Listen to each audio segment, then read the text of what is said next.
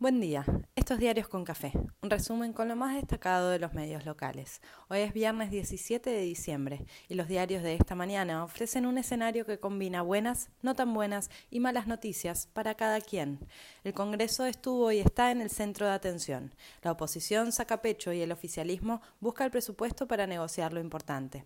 Pero el acuerdo con el fondo tarda en llegar mientras la economía confirma buenos datos de actividad, comercio exterior y hasta Paolo Roca se entusiasma. BAE advierte que la inversión no sube. Festejan bono para jubilados en los populares. La Corte falla lo que anticipa y exige otra conformación del Consejo de la Magistratura. Pero lo importante no lo dice nadie. Es viernes. En diputados sigue la sesión y se espera la votación con un final abierto, tan abierto que podría ser el martes recién. Ahora están en nuevo cuarto intermedio.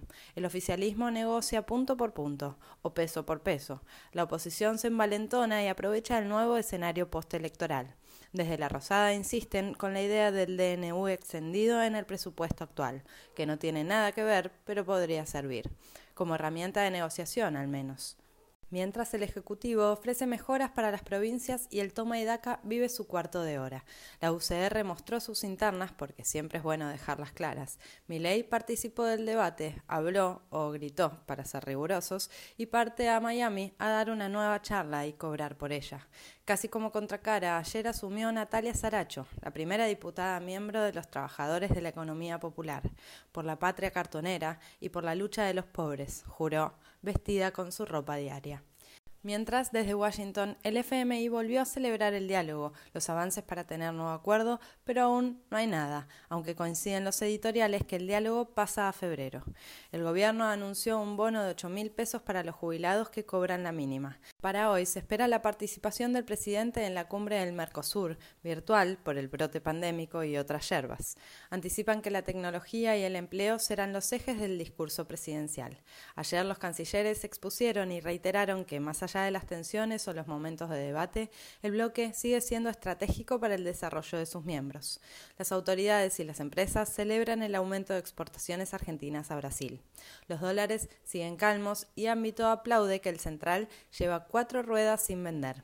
En el tercer trimestre la economía creció 11,9% interanual. Sin embargo, BAE advierte que la inversión lleva seis meses de estancamiento pese a un PBI que vuela. Se anuncian los cuellos de botella históricos y las pujas distributivas que nadie saldó. Al respecto, el gobierno acuerda precios para el pan y la harina hasta 2022.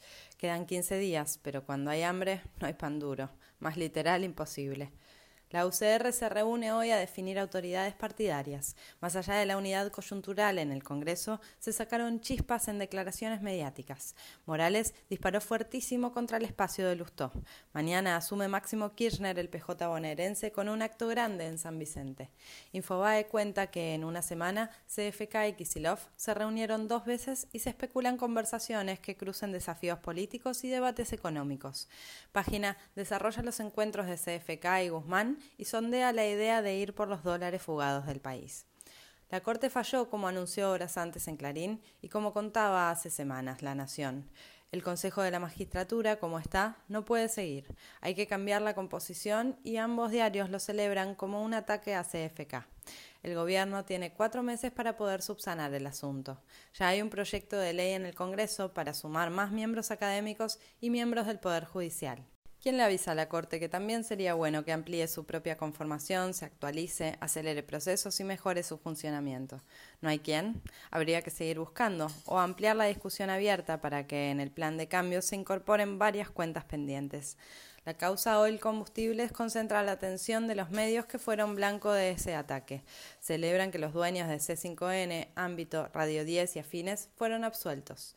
Anticipan acciones en contra de la mesa judicial del expresidente Macri y pedidos de resarcimiento. Por su parte, Echegaray fue condenado por defraudar al fisco.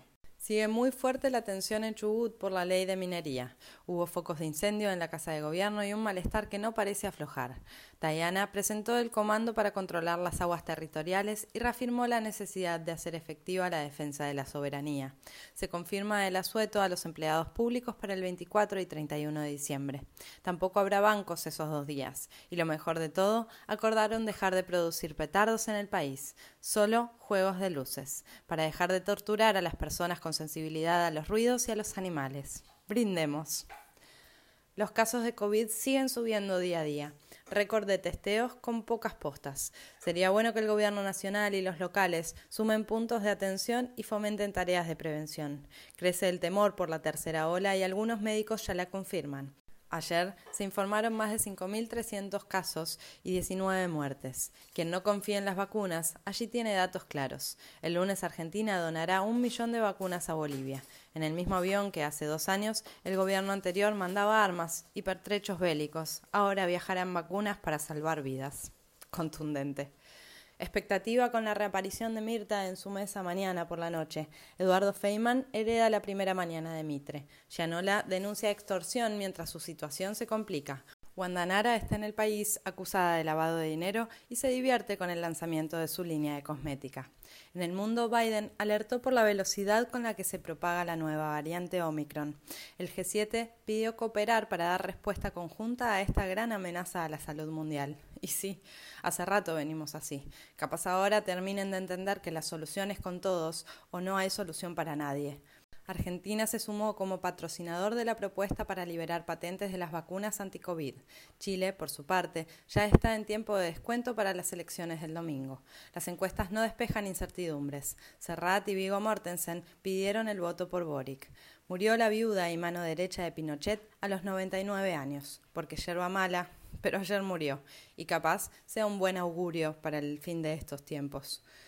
Así, termina una nueva semana agitadísima y empieza a sentirse el fin de semana que promete buen clima, que sirva para que nadie se encierre. Barbijos, ventanas abiertas, aire libre y cuidados. Esto todavía no pasó.